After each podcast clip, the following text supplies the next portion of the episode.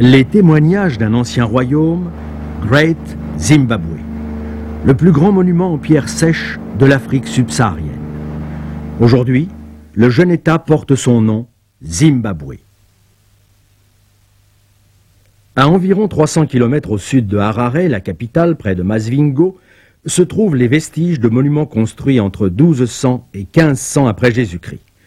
Ils comprennent le complexe de la colline, édifié sur un rocher de granit, et le complexe de la vallée, qui s'étend à ses pieds entouré d'un haut mur d'enceinte. Cette enceinte, construite à l'apogée du royaume de Zimbabwe au XIVe siècle, est une merveille d'architecture. On ne dispose d'aucun document écrit, mais le puissant royaume est encore vivant dans la tradition orale et les chants de l'ethnie des Shona.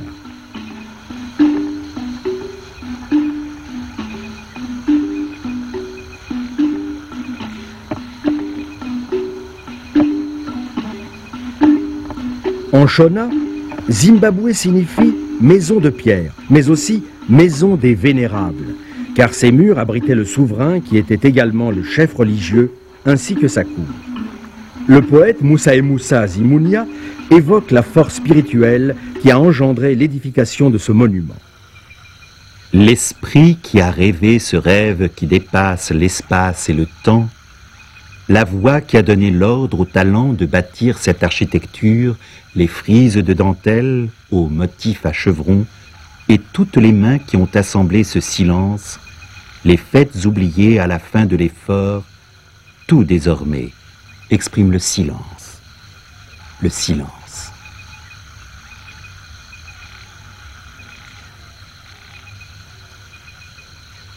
Une architecture unique que l'on ne rencontre qu'en Afrique australe. Les tailleurs de pierre de l'époque ont sculpté les murailles dans la roche granitique. Quant aux imposants murs d'enceinte, ils ont été érigés sans échafaudage ni mortier d'aucune sorte.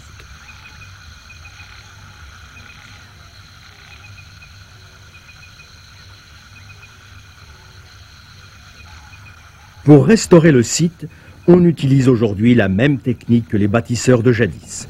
Les pierres sont des éclats de granit extraits des rocs par une méthode simple qui consiste à briser la carapace en la chauffant au feu de bois pour la faire éclater. Ces éclats sont ensuite égalisés au marteau.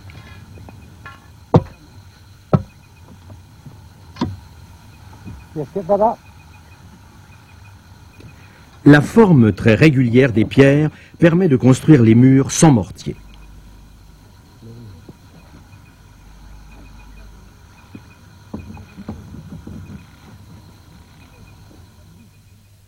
Aujourd'hui encore, on peut distinguer trois modes de construction.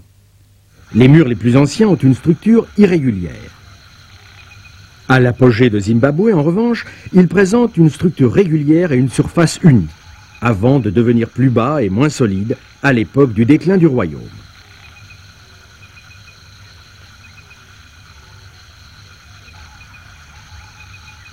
Le complexe de la colline, la partie la plus ancienne du site, fut édifié au XIIIe siècle.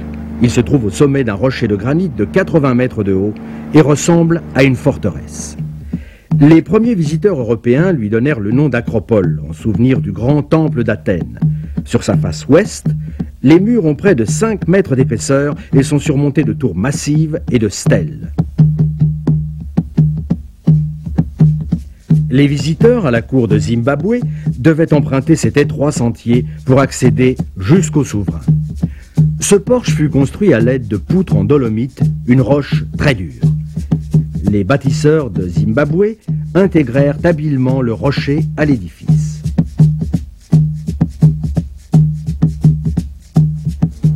L'apogée architecturale du complexe de la vallée, d'une longueur de 255 mètres, est le haut mur d'enceinte en raison de sa forme elliptique, on l'a dénommé aussi Elliptical Enclosure.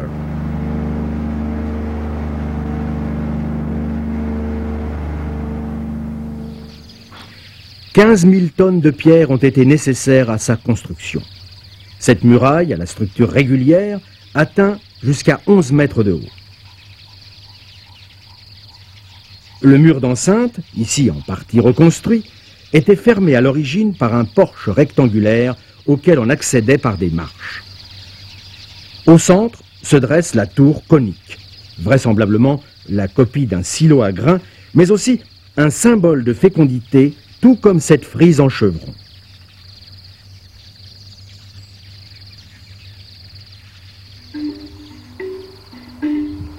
Mais à quoi servaient ces puissantes enceintes? Elles entouraient les huttes du souverain, de sa famille, des prêtres et de la cour, tandis que le peuple, près de 20 000 personnes, habitait à l'extérieur de la grande enceinte. Il ne reste aujourd'hui que des vestiges de ces habitations.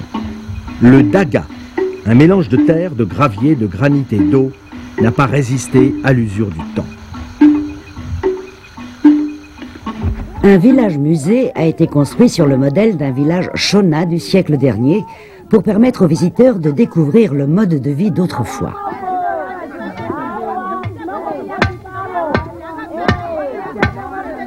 L'architecture n'a pas beaucoup changé jusqu'ici, ainsi qu'en témoigne cet ensemble de cases agricoles situées à proximité des ruines. Ces étagères en daga contiennent de la vaisselle en métal, mais dans de nombreuses familles, la tradition de la poterie est restée vivante. La forme de cette céramique datant de la grande époque de Zimbabwe a été transmise par la tradition et, comme jadis, les poteries sont réalisées sans tour. Outre les richesses minières, l'élevage bovin continue de garantir une vie prospère. L'art de forger les métaux n'a pas disparu lui non plus. À l'époque du Great Zimbabwe, on savait déjà fondre le fer et le cuivre. Des pointes de lance en cuivre et des outils en fer.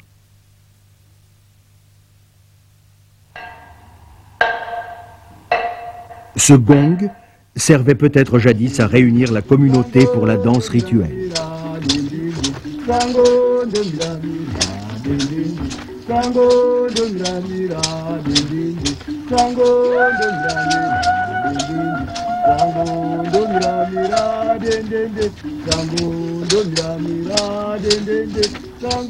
Ce plat, orné d'une frise richement décorée, était un objet de culte. Les Shona adoraient une divinité créatrice, Muari. Le souverain jouait un rôle de médiateur entre Muari et le peuple.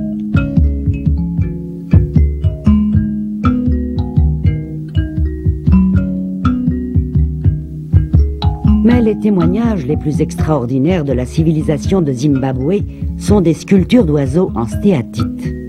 S'agit-il de symboles religieux, d'un signe du pouvoir ou tout simplement d'objets d'art? On a retrouvé sept de ces énigmatiques statuettes d'oiseaux, la plupart dans l'enceinte rituelle. Peut-être était-elle ainsi disposée il y a cinq ou six siècles, lorsque le prêtre appelait les fidèles au sacrifice rituel.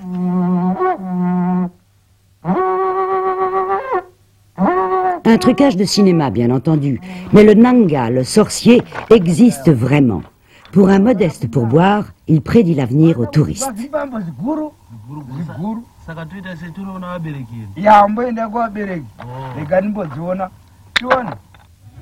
Près de 90 000 touristes sont accueillis ici chaque année. Les premiers étrangers qui évoquèrent l'existence de Great Zimbabwe étaient des Portugais qui pénétrèrent à l'intérieur du continent africain sur les traces de marchands arabes. Dans leur première description, ils parlent d'immenses édifices en pierre sèche et d'une haute tour. Mais cela, ils le tenaient de commerçants arabes qui avaient visité Zimbabwe. Des trouvailles comme cette cuillère utilisée dans la région côtière en fournissent la preuve. On a même découvert des objets persans et chinois en verre et en céramique.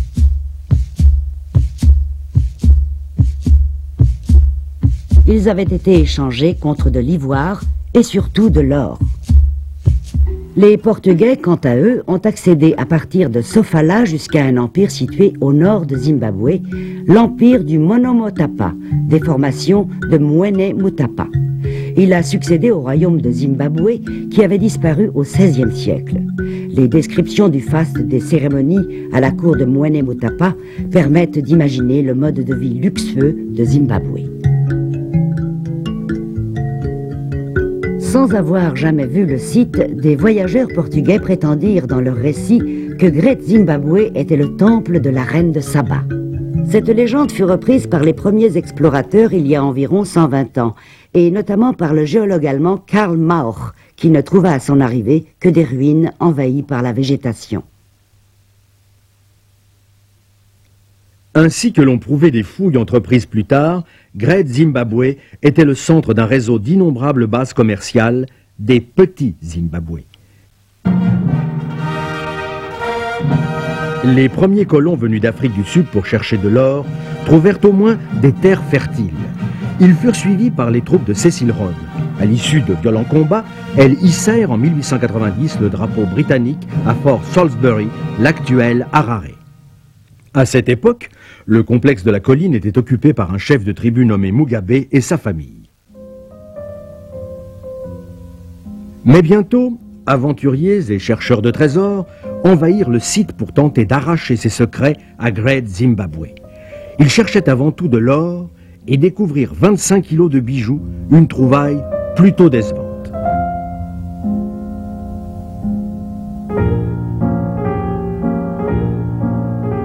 En revanche, ils trouvèrent de splendides sculptures d'oiseaux qu'ils emportèrent, bien entendu. Le pillage archéologique du site ne laissa que de maigres vestiges, ce qui a rendu jusqu'à présent les travaux scientifiques particulièrement difficiles. La thèse de l'origine étrangère des bâtisseurs de Zimbabwe fut longtemps défendue par les colons blancs, bien que des recherches archéologiques aient prouvé dès les années 30 que ces constructions étaient l'œuvre de l'ethnie des Shona.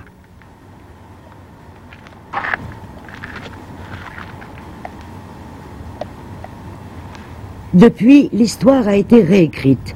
Le jeune État du Zimbabwe est fier de son patrimoine national. Mais sa sauvegarde entraîne d'importantes charges financières, car il faut le protéger de la destruction. Provoquée par les pluies qui lessivent les pierres, par les feux de brousse, souvent résultat d'une négligence, et par les mousses et les racines d'arbres qui envahissent les monuments. Pour lutter contre la lantana, une plante vénéneuse, on a recours à la machette. D'autre part, Great Zimbabwe est habité par d'innombrables singes qui déstabilisent les murs.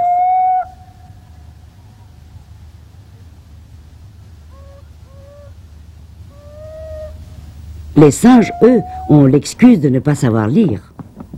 Mais ceux qui en sont capables ne tiennent bien souvent pas compte des recommandations.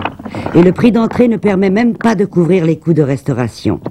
L'État du Zimbabwe et l'UNESCO doivent fournir une importante aide financière. Pour les habitants du Zimbabwe, ces monuments sont plus que des vestiges historiques. Ils sont le témoignage d'une identité culturelle, de l'existence d'une haute civilisation bien avant l'époque de la colonisation. Et c'est pourquoi le jeune État porte leur nom. Mais l'oiseau de Zimbabwe n'a toujours pas révélé son secret. Dans sa beauté énigmatique, il demeure un emblème national idéal.